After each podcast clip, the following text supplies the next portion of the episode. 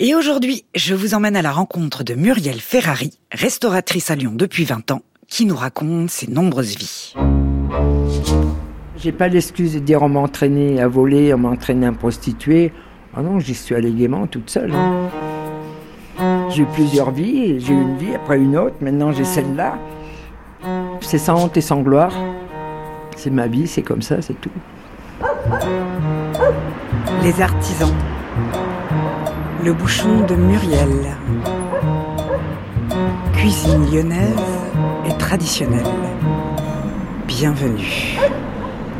Dans ma famille, j'existais pas. J'ai pas été victime de violence, euh, de tout ça. J'étais victime de l'indifférence. Et je pense que s'il n'y avait pas eu la prison, je serais peut-être plus là. Avant de commencer, vous allez manger. D'accord. Ça ne vous gêne pas, je vous fais manger avec cette énergie même.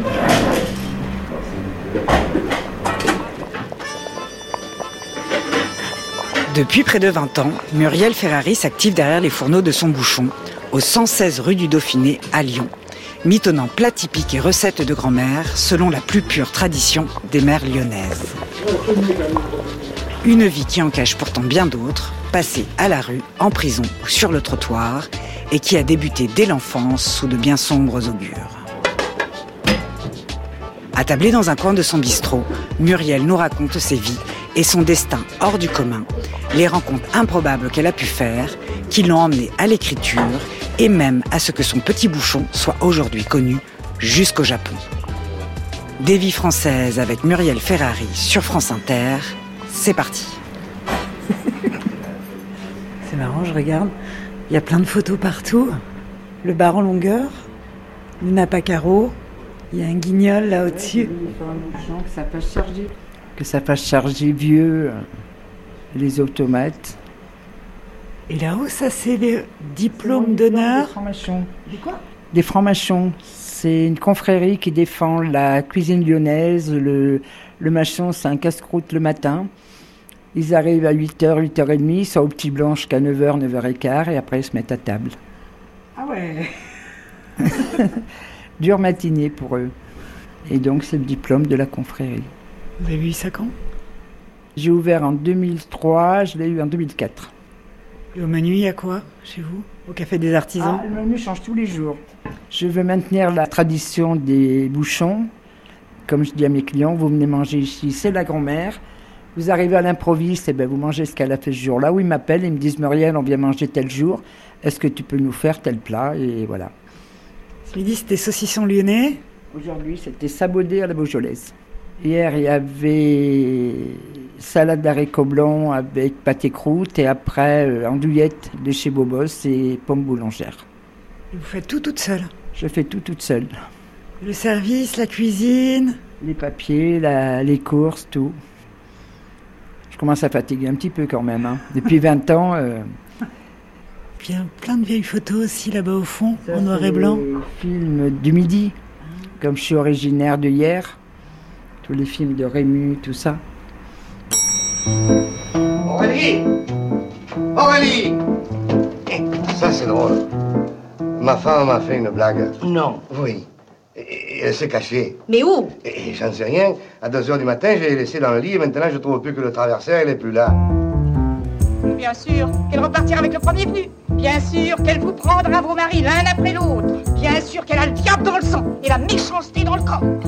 Mais ce n'est pas à nous de juger. Et nous devons aimer notre prochain comme nous-mêmes. Vous êtes né hier, hein? Je suis née hier, oui. Vous êtes né quand? Il y a 67 ans, le 11 septembre 55.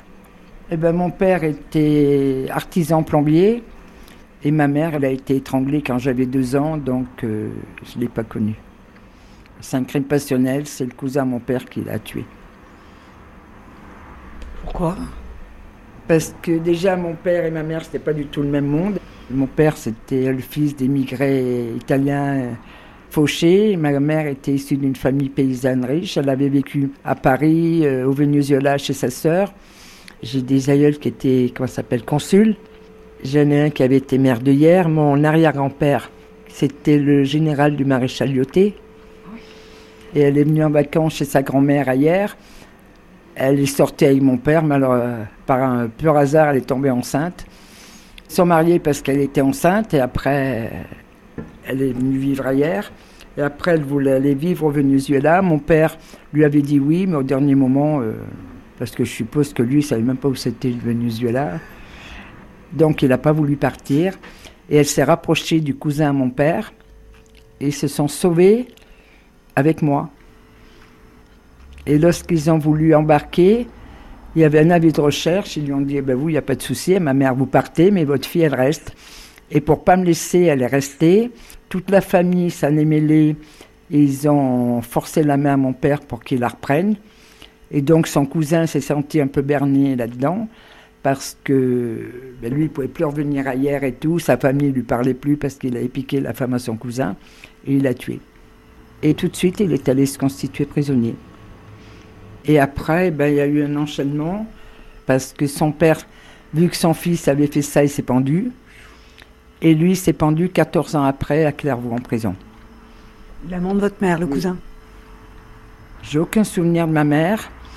Le seul souvenir que j'ai, c'est d'avoir été montré du doigt toute mon enfance ailleurs et entendre dire Mais oui, tu sais, c'est la petite que sa mère s'est faite euh, assassiner et tout. Et là, j'ai horreur de cette ville, même maintenant, il y a 10 ans que je n'ai pas été, parce que j'ai toujours l'impression d'entendre ça dans mon dos. J'ai l'impression que notre famille, elle existe que par ce fait divers.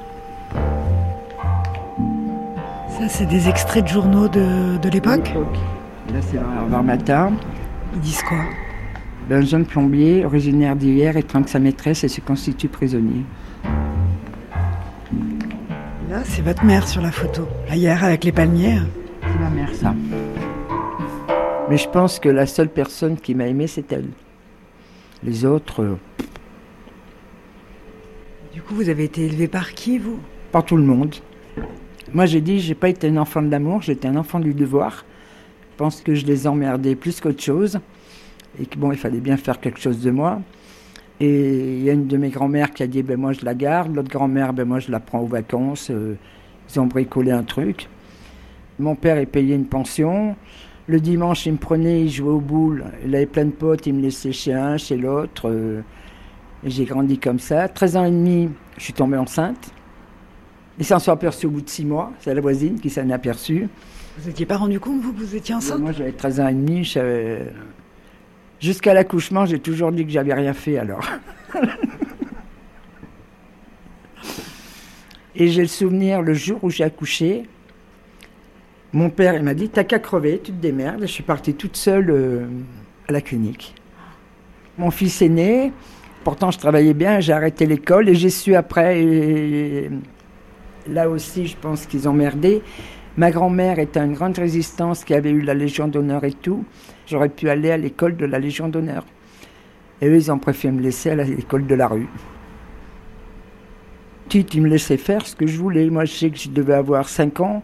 J'avais décidé de partir en vélo à l'autre bout de la ville, chez une de mes tantes. Et ce jour-là, il y avait la sœur à ma grand-mère qui était là. Elle leur a dit, mais vous n'allez pas la laisser partir en vélo à cet âge-là. Elles se sont disputées et la, la tante a dit à ma grand-mère, laissez-la faire ce qu'elle veut, elle finira putain comme sa mère. C'était obligé que, que ça arrive. J'ai commencé à traîner, à faire le con. Et mon père m'a mis un jour dans une maison de correction, au Pompesteur. Pour les jeunes filles euh, un peu délurées, ce genre Je de suis choses. restée 24 heures. Et je me suis sauvée.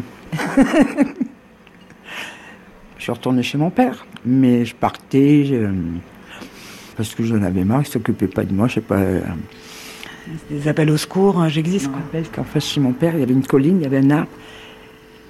Et plusieurs fois, je pensais à me pendre dans cet arbre pour qu'ils s'aperçoivent que j'existe. C'est drôle, hein Et mon avenir s'est joué, je pense, à 15 ans. Un soir, j'avais décidé de sortir. Et mon père, il me dit non, tu sors pas. J'ai dit, ben moi, je sors. Et il m'a dit, réfléchis bien, si tu sors, tu rentres plus. J'ai dit, ben je sors. Et le matin, il y avait les valises devant la porte. J'aurais pu taper à la porte, m'excuser, essayer de rentrer. Mais j'ai pris les valises et je suis parti à Paris, en stop. À 15 ans. À 15 ans. Et j'ai débarqué au quartier latin, rue de la Huchette.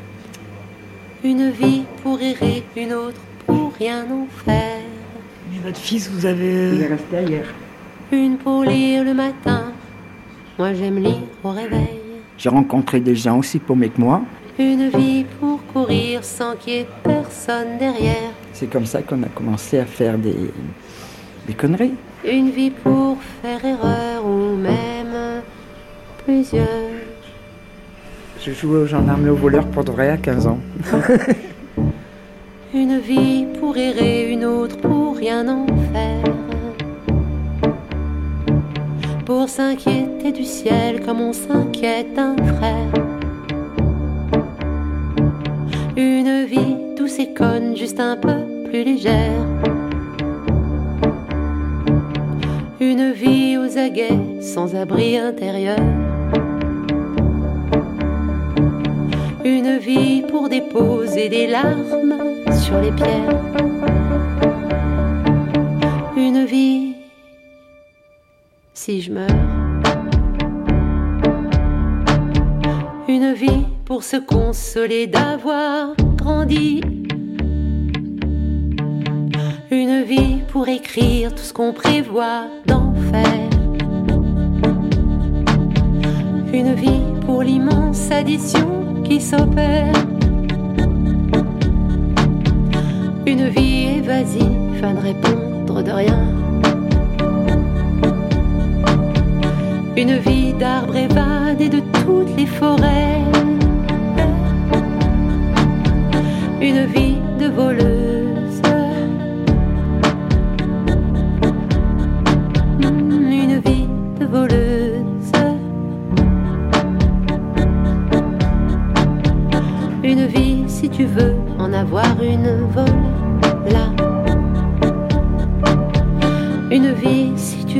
en avoir une vol là. Vol là. Des vies françaises Les vies de Muriel Ferrari. sur France Inter. Vous avez débarqué à Paris toute seule à 15 ans. Vous Oui. connaissiez personne? Je connaissais personne et j'ai rencontré des gens aussi paumés que moi. C'était en 70, juste après mai 68. Alors on a commencé à faire la manche avec eux, on dormait dehors, la, la zone carrément, la cloche. Et après, des fois, on faisait la manche si on avait assez pour payer un hôtel. On avait un hôtel qui était l'hôtel d'Angleterre dans les Halles. Alors il y en a un qui prenait une chambre, on dormait à trois ou quatre ou cinq dedans. Et vous viviez avec quel argent? La Manche la manche et après on s'est mis à voler. C'était pour nous une façon de, de bosser et de pas crever de faim, quoi. On allait travailler. Le samedi matin, c'était gare du Nord et gare de l'Est parce que les touristes arrivaient. Et après, tout le week-end, eh ben, c'était hum, Vincennes-Neuilly. Après euh, Saint-Michel, Châtelet, tout ça, cette ligne-là. euh, et le soir, c'était Pigalle, Blanche, Place Clichy. Il y avait nos lignes. Moi, j'ai eu toutes les conneries que j'ai fait. J'ai même pas l'excuse de dire qu'on m'a entraîné. Je suis allée toute seule, le bon cœur. Vous arriviez à faire beaucoup de sous Il y avait des jours fastes et des jours non. hein. Mais je pense qu'on gagnait plus qu'un ouvrier. Hein. Ah oui. Et en plus, il y a un truc qui m'a marqué. de- Des fois, nous, on sortait de boîte. De me retrouver dans le métro à 8 heures du matin. Les gens, ils étaient d'un triste. On aurait dit qu'ils partaient au bagne. Le grand silence, ils faisaient la gueule. J'ai dit, bah, c'est ça le travail, c'est pas chouette. hein. je compte pas les fois où je suis monté au quai des Orfèvres à coup de pied au cul. Hein. Vous vous êtes fait attraper Ah bah oui, souvent. Mais depuis mon enfant, j'ai toujours fréquenté les, des gens qui vivaient en marge. Et moi, la première fois que je me suis fait arrêter, j'étais à la limite à 15 ans fier. J'allais au quai des Orfèvres, vous vous rendez compte? Je, je grimpais en grade, quoi.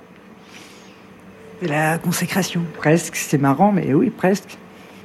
Je vous dis, il faut quand même être con pour être fier quand on arrive au quai des Orfèvres. Allô? J'ai plus d'eau dans mon restaurant. Votre bonhomme, il est venu ce matin, il m'a mis pour vider le cumulus. Il est parti, il est jamais revenu. On fait comment? Il va venir quand, monsieur? Le bar, il va fermer et le week-end. Je ne vais pas pouvoir ouvrir le week-end. C'est vraiment pas sérieux, votre boîte. On fait comment? Mais ça fait dix fois que vous me dites il arrive, vous me dites il va vous rappeler, il n'a jamais rappelé. Vous me prenez pour une dinde, pour un lapin de trois semaines, là.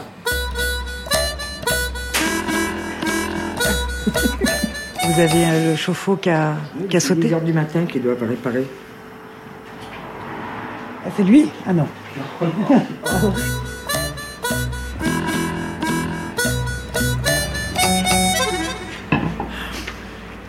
Et donc vous êtes rentré à Fresnes la première fois au quartier des mineurs, Six mois, vous suis aviez resté. six mois?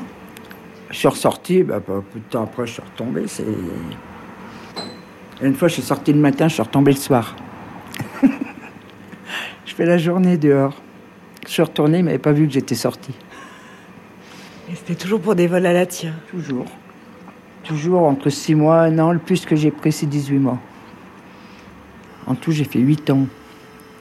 Mais je pense qu'à cette époque, la prison m'a sauvé la vie. Parce que j'avais jamais eu de cadre. Dès que j'arrivais, je demandais à travailler parce que le temps passe plus vite.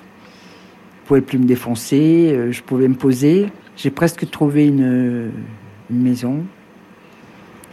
Je fréquentais les gens du milieu à cette époque, des jeunes même. Mais c'était, j'avais l'impression d'appartenir à une famille. Dans ma famille, j'existais pas. J'ai pas été victime de violence, euh, de tout ça. J'étais victime de l'indifférence. Et je pense que s'il n'y avait pas eu la prison, je serais peut-être plus là. Par contre, mon père, il m'a pris entre quatre yeux et il m'a dit c'est ta vie, t'en fais ce que t'en veux, mais si t'es en prison, compte pas sur moi. Et il m'a jamais écrit, jamais envoyé un mandat, jamais une visite. Et ce qui m'a choqué, c'est que son frère, mon oncle, s'est fait arrêter pendant que j'étais en prison. Lui, il était à la santé à Paris. Et une fois par mois, mon père montait à Paris voir son frère. Et vous, non? Jamais. J'ai des souvenirs, que vous allez dire, celle-là, elle n'est pas bien finie. Quand j'allais au Quai des Orfèvres, euh, entre midi et deux, à certains moments, quand ils nous interrogeaient pas, on était dans une pièce, ils nous amenaient à manger. Et il y avait un flic, c'était un, un Asiatique. Et chaque fois, il nous amenait des sandwichs au pâté. Je j'ai jamais... J'ai souvenir du sandwich au pâté du Quai des Orfèvres, c'est dingue, les souvenirs... euh, Il était bon ou? Ah, super bon. J'avais jamais mangé d'aussi bon. Peut-être parce que j'avais faim, j'en sais rien.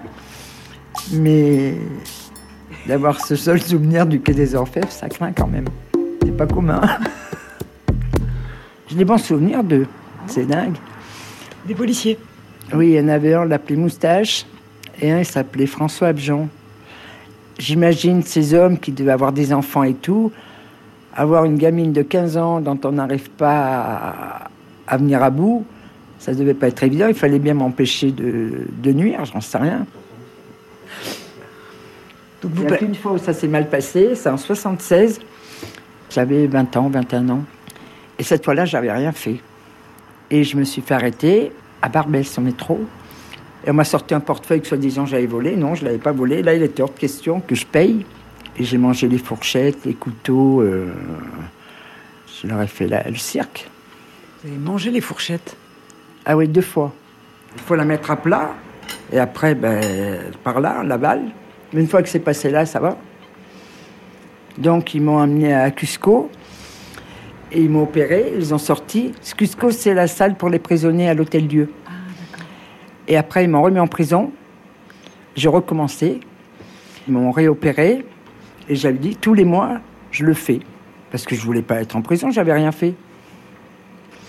Et après, les médias s'en sont occupés, poussés au suicide par l'administration pénitentiaire et tout. Et le 29 janvier, on m'a mis dehors. C'est arrivé deux fois de suite, comme. Oui, mais j'ai gagné, ils m'ont- lâché. Fin janvier, ils ont dit dehors. Février arrive, elle va encore nous en faire une. Et vous avez été disculpé ou pour cette histoire de. Oui, oui, après, oui. Ça, c'est moi quand j'ai mangé les fourchettes. Libé du 23 décembre 76. Muriel Ferrari, dont la peine ferme a été commue en sursis, toujours incarcérée jeudi soir. Là, c'est vers vers matin. Parce qu'elle est née et qu'elle a vécu dans le drame, Muriel, 21 ans, une jeune hiéroise, a tenté de J'ai pas tenté de me suicider pour ça, hein, mais ça fait bien. Les prisons sont pleines de gens qui ont pas eu leur père ou leur mère assassinés. Mais après, par contre, je suis retombé. Alors là, aucune prison qui me voulait. Ils m'ont fait faire toutes les prisons sur une peine de quelques mois, presque un an. Ben, ils m'ont emmené à Lyon. De Lyon, ils m'ont emmené à Saint-Étienne. Après, ils m'ont emmené à la centrale de Rennes. Parce qu'il n'y a aucun qui voulait prendre la responsabilité de me garder, quoi. Avez trop peur que vous recommenciez à avaler des fourchettes, des couteaux. On commence à faire le cirque. Il n'y a pas un moment où vous êtes retrouvée enceinte en prison Ils ne voulaient pas vous laisser avorter C'est là que ça a été dur aussi. Il y avait une sœur, une euh, psychiatre, sœur Amélie. C'était au début, je crois, de l'avortement, un truc comme ça. Elle voulait pas. Et tous les jours, elle m'appelait dans son bureau, elle me sortait des poèmes de laisser les vivre, euh, des trucs comme ça. Alors c'était le genre de poème euh, Tiens, aujourd'hui j'ai deux semaines. Tiens, aujourd'hui j'ai un mois, les petits pieds ils poussent. Tiens, aujourd'hui ben, il n'y a plus rien qui pousse, maman m'a fait mourir. C'était tous les jours qu'elle m'emmenait des trucs comme ça, la bonne sœur. Et c'était très, très dur, quoi. Et c'est là que je m'étais taillé les. Ah oui, là vous avez remonté votre manche, effectivement. Ah oh là là, c'est complètement marqué encore. Et ça a été la guerre avec eux. Parce que la loi Veil était passée, l'avortement était euh, légal. Légalisé, oui. Mais elle ne voulait pas. Donc là vous vous Et là aviez... aussi, ils avaient écrit poussé au suicide par l'administration pénitentiaire, que la sœur Amélie, c'est une envoyée du démon. euh, Les journaux qui avaient écrit ça Oui, ça avait fait le cirque. J'avais un avo- je ne me rappelle plus l'avocat que j'avais à l'époque, qui était bien de gauche et qui a soulevé plein de trucs là-dessus. Vous êtes perdu Ah, ah, tu peux, ouais. Je suis allé à Marseille, je suis. C'est le plombier qui finit par arriver. Voilà, voilà. Putain, il n'y a pas encore le public. Capable de monter à l'envers pour me faire chier. On surveille qu'on ne pas. Et Eh oui, même les mauvaises filles, anciennes voleuses à la tire et amies des gangsters du milieu, ont des problèmes de plomberie. Vous faites pas voler le cumulus, hein Depuis 20 ans qu'elle tient son petit bouchon dans le 3e arrondissement de Lyon. Muriel Ferrari se dit qu'elle a finalement bien plus de soucis que quand elle était en prison. Mais après une vie de voleuse et avant de rentrer dans le rang, cette femme au caractère bien trempé a eu une autre vie passée sur le trottoir. Nous étions alors en 1976, juste après la révolte des prostituées à Lyon. La police laissait désormais les filles travailler et pendant 20 ans, Muriel s'est prostituée. Sans honte, ni gloire, ni regret, elle poursuit le récit de sa vie. Et après, je me suis mariée trois fois en prison. J'avais mis une annonce dans Libé. J'étais la première femme à mettre une annonce pour avoir des correspondants. Il y a 200 et quelques personnes qui m'ont écrit. Là-dedans, il y avait 27 prisonniers et il y en avait un qui était en haute sécurité. Et la directrice de Fleury, elle m'a dit celui-là, il ne faut pas lui écrire. Celui-là, je l'ai épousé. Et lui, il a dit il faut pas que tu restes à Paris, tu vas encore aller en prison. Va à Lyon. Il m'a fait réceptionner à Lyon par un ami à lui. Et le gars il me dit bah, Tu vas aller dormir chez ma femme. Et sa femme s'est prostituée. Et donc je suis allé habiter chez cette fille, super sympa et tout. J'ai vu qu'elle gagnait plein de fric. Et je dois avouer que quand j'avais 16-17 ans, il m'est arrivé aller- d'aller dormir avec un mec pour pas dormir dehors. Et là, j'ai découvert qu'on pouvait gagner plein de fric pour la même chose. Je me dis, c'est pas con, ça, et voilà comment je me suis mis à me prostituer. Pour moi, c'est un travail comme un autre. Vous aviez quel âge 21 ans. Ça me plaisait pas. Je suis remontée à Paris. Je suis retombée en prison. J'ai décidé, j'ai dit c'est bon, cette fois, je suis revenue à Lyon et là, j'ai attaqué la prostitution. J'avais l'avantage de ne pas avoir de problème, personne ne me demandait du fric. euh, Est-ce que vous connaissiez les gens dans le milieu? C'est tout le monde. Ça s'est toujours bien passé. Le premier client, vous en souvenez? Absolument, lui, je m'en souviens. Je me suis mariée le, en mars 77. Et quand je suis arrivée à Lyon, j'avais une amie qui avait un bar. Elle m'a présenté un curé. Et le premier client que j'ai eu, c'est un curé qui m'a payé les alliances. Le fric qu'il m'a donné, ça a payé les alliances. C'est marrant, hein? Vous êtes marié euh, là-bas en prison On s'est marié à la prison de Bourgoin, en haute sécurité. Il est ressorti au bout de combien de temps J'ai divorcé avant qu'il sorte.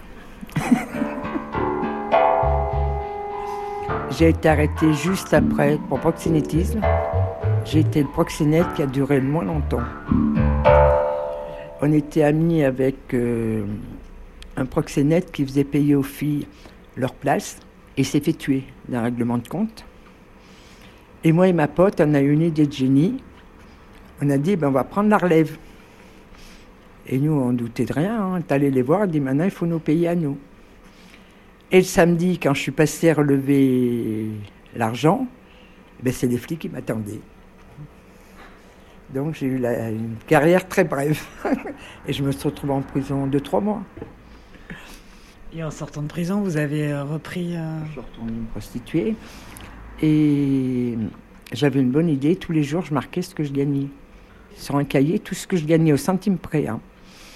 C'était combien à peu près? Je sais pas moi, 50 000 francs par mois. Ah on gagnait bien notre vie. Hein. Et je sortais avec quelqu'un qui s'est fait arrêter. Ils sont venus perquisitionner chez moi et ils ont trouvé des cahiers. Deux mois après, j'ai été appelé à la direction des impôts, contrôle fiscal. Ils m'ont demandé 500 000 francs. Et moi, j'étais voir une association, l'UNI, qui s'occupe des filles. Et ils m'ont dit, euh, on a des accords avec euh, l'État. Si tu arrêtes de te prostituer, tu fournis des fiches de paye, tu payeras pas les 500 000. Donc j'ai dit d'accord. Et j'ai été travailler dans le social. Mais le week-end, j'allais me prostituer. Hein. Du moment que tous les mois, je leur filais leurs fiches de paye. Et au bout de 18 mois, j'ai eu la remise gracieuse, ils me les ont enlevées. Et une fois que j'ai eu la remise gracieuse, j'y suis retourné. Hein. Malheureusement. Du coup, vous faisiez quoi de tout cet argent euh, Vous avez. Dépensé. Vous avez tout dépensé La belle vie, les grands hôtels, les, les vacances. euh. J'aimais bien boire le thé au Ritz, au crayon, au Concorde de Lafayette, porte-maillot. Ça faisait du bien de changer de vie pendant 24 heures. J'avais l'illusion d'être quelqu'un d'autre. Le lendemain, le carrosse se transformait en TGV et je rentrais chez moi. Il me restait les souvenirs, c'était bien. J'ai bien fait d'y aller, c'est pas maintenant que je pourrais me le payer. hein. Les gens, ils voient l'avilissement, ils voient la... plein de choses que nous, ben, euh, quand on le décide, c'est que bien euh, une forme de liberté, se dire je m'en fous ce que les gens pensent, et voilà. Vous avez fait ça combien de temps? Une vingtaine d'années. Ah oui, toute mes vies, ça a été... Une dizaine d'années de pickpocket, une vingtaine. Pickpocket, une vingtaine d'années la prostitution, et 20 ans ici. Là, j'ai l'impression que j'ai pris perpète. Au café? Bah oui.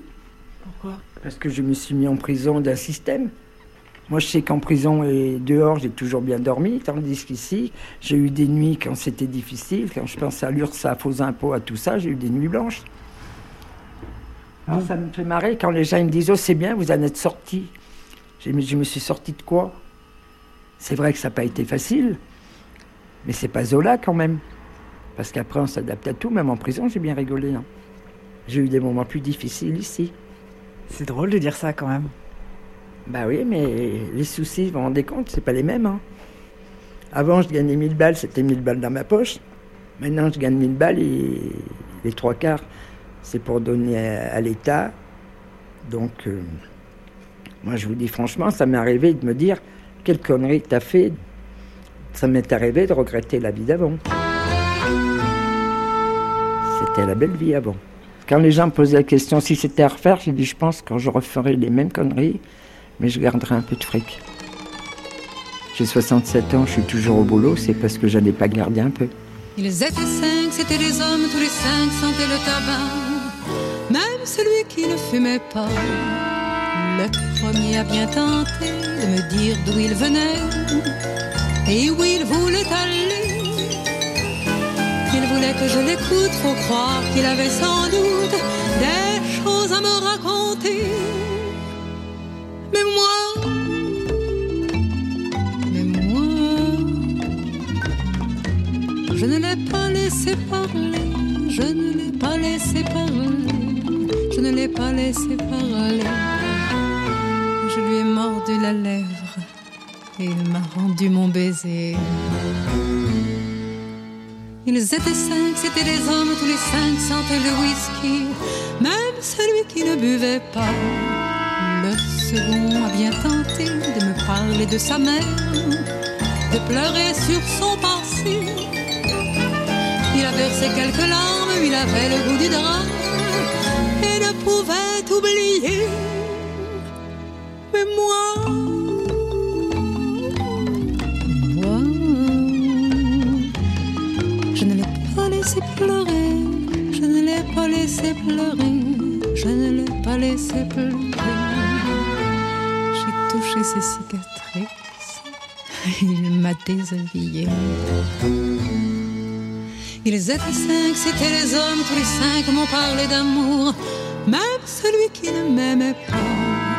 Le troisième, le quatrième ont tenté de m'emmener. Ils rêvaient à une épouse. Ils m'avaient imaginé au coin de la cheminée, comme un grillon du foyer. Mais moi,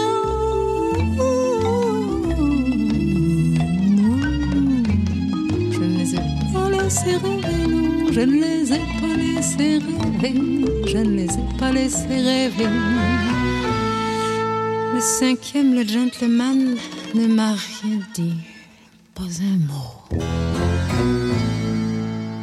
Ils étaient cinq, c'étaient les hommes, tous les cinq, ils sentaient l'œillet lorsqu'ils sortaient de mon lit, lorsqu'ils sortaient de mes bras. Ils étaient cinq, et puis voilà, ils étaient cinq, puis voilà. Des vies françaises Ouais, Aujourd'hui, je prépare un pot-au-feu de canard. sur France Inter. Et à la place des pommes de terre, je fais un risotto avec le bouillon du pot-au-feu, plein de parmesan et plein de crème. Il suffit de mettre le légume dans l'eau avec les- la viande et laisser cuire tout seul. hein. Les poireaux.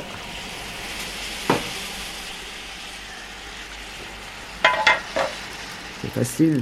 Dans Votre cuisine, il y a plein de grosses gamelles, comme les gamelles de grand-mère à l'ancienne.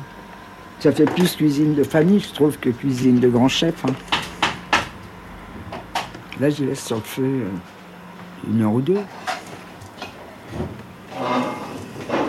Et le restaurant ici, alors vous l'avez ouvert finalement euh, En 2003. en 2003. J'ai fait un petit héritage et j'ai dit tiens, parce que c'est vrai qu'à 48 ans, ben, je ne pouvais plus aller voler, j'arrivais plus à courir. J'avais plus beaucoup d'atouts à mettre euh, en évidence. J'ai dit qu'est-ce que je pourrais faire quand on arrive sur le marché de l'emploi à 48 ans avec un CV vierge? Il n'y a pas grand-chose à faire. J'aimais bien faire la cuisine. J'ai dit tiens si je, je me suis lancé là-dedans. Sans formation, sans rien? Sans formation, sans rien. Ben, j'ai été volée et prostituée sans formation. hein. et un jeudi soir, j'étais en voiture avec une amie, mon téléphone il sonne. J'ai dit, je conduis, elle répond, elle me dit, c'est la télévision japonaise. J'ai dit, arrête tes conneries, raccroche. Les Japonais faisaient une émission mondiale sur les bistrots, ils en prenaient deux par pays. Ils en voulaient un à Lyon, ils ont appelé l'office du tourisme, le service de presse de la mairie, on leur a donné 47 adresses. Et le vendredi matin, j'arrive, ils sont venus manger à midi. À la fin du repas, ils ont dit c'est ici. Et le lundi, il y a NHK, la télévision nationale, qui a débarqué pendant une semaine. Ils m'ont choisi pour la France. Et depuis, c'est le grand amour avec les Japonais. J'ai dit, c'est là, j'ai mauvaise conscience. Je leur ai fait plein de misère aux Japonais. Vous avez détroussé. euh, Ils sont pas rancuniers, ils sont gentils avec moi. Donc votre bistrot là, ici, il est connu jusqu'au Japon, quoi. Ah oui, il a un truc. C'est marrant. Ça, c'est un guide japonais. Là, vous avez le Mexique. Cancun. Là, vous avez le Vietnam. Et là, vous avez moi. Ah ouais, France. Ah oui, c'est vous. Ah, c'est bon, on n'a aucune idée de ce qu'il raconte, hein. mais euh, Et C'est marrant comme aventure. Et il y en a qui sont venus, j'ai connus étudiants. Après, ils m'ont envoyé le faire part de mariage. Un jour, je l'ai vu débarquer présenter le premier-né. Ah oui, c'est vous avec euh, les Japonais. Ah oui, il y en a plein. C'est quand ils viennent. Ah oui, il y en a qui faisaient leur voyage de noces, Paris, Milan et ici. C'est rigolo. Le bouillon commence à, commence à se faire. Ça va faire un bon bouillon pour le risotto. Ah ouais, hmm, avec le gras du, du canard. Donc là, je vais laisser mijoter. Après, je mets de la crème.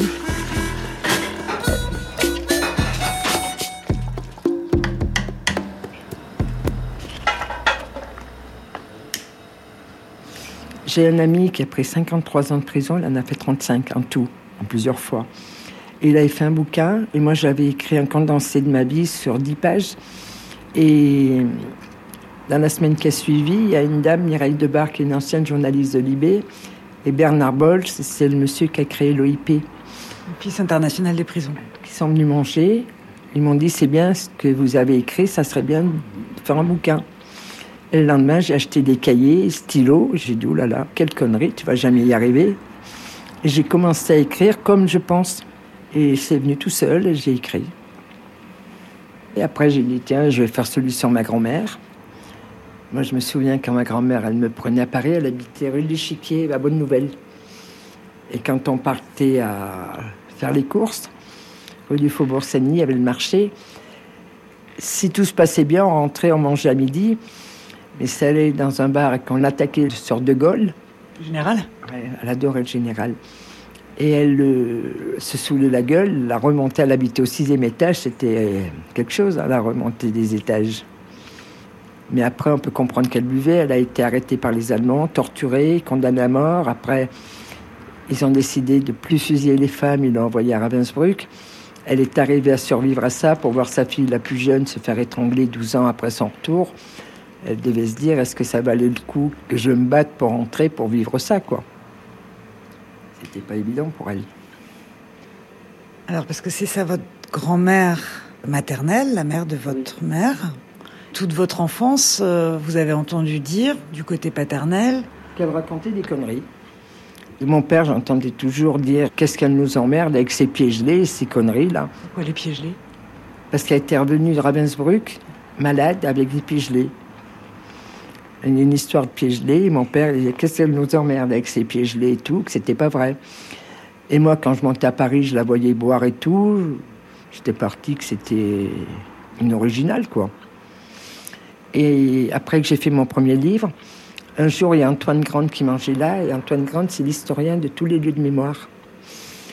Et je lui ai dit, Antoine, il paraît que ma grand-mère a été déportée. Et il me dit, bah, donne-moi son nom. Il s'appelait comment? Charlotte Abonin. Et il m'a sorti son dossier des archives historiques de la Défense. Et j'ai découvert qu'elle travaillait au service du travail obligatoire. Elle aurait déclaré inapte au travail 11 000 personnes, en complicité avec un médecin qui était résistant comme elle. Et un jour, le médecin a été arrêté, elle, a continué toute seule. Elle a été dénoncée. Ils l'ont emmenée rue des Saussés, ils l'ont cassé les dents, la baignoire et tout, ils l'ont torturée. Et ils l'ont condamnée à mort. Ils l'ont mis à Fresnes. Et deux mois après, ils ont décidé de plus fusiller les femmes, ils l'ont envoyée à Ravensbrück. Et dans le livre, je l'interpelle parce que je lui dis si tu n'étais pas ma grand-mère, je te verrais comme un héros, mais je voudrais que tu m'expliques comment on peut risquer sa vie pour 11 000 personnes qu'on ne connaît pas et pas s'occuper de sa petite fille. Et Quand vous étiez, vous, en détention, jamais elle est venue vous voir? Jamais. Je sais pas.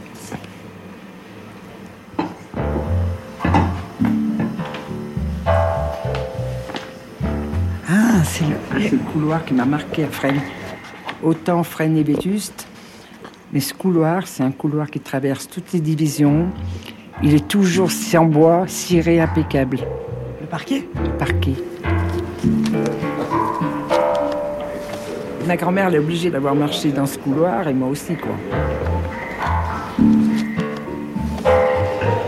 Il est toujours bien astiqué. Alors maintenant, la, la vie pour vous, c'est derrière les fourneaux. euh, Alors les gens me disent maintenant vous êtes heureux. J'ai dit je me roule pas par terre tous les soirs, je pleure pas tous les matins, je vis. Qu'est-ce que c'est le bonheur? Marcher dans le rang Ça, ça vous plaît pas bien? Non, je me pose même pas la question, je marche dans mon rang à moi. Et j'ai même envisagé de finir ma vie en prison.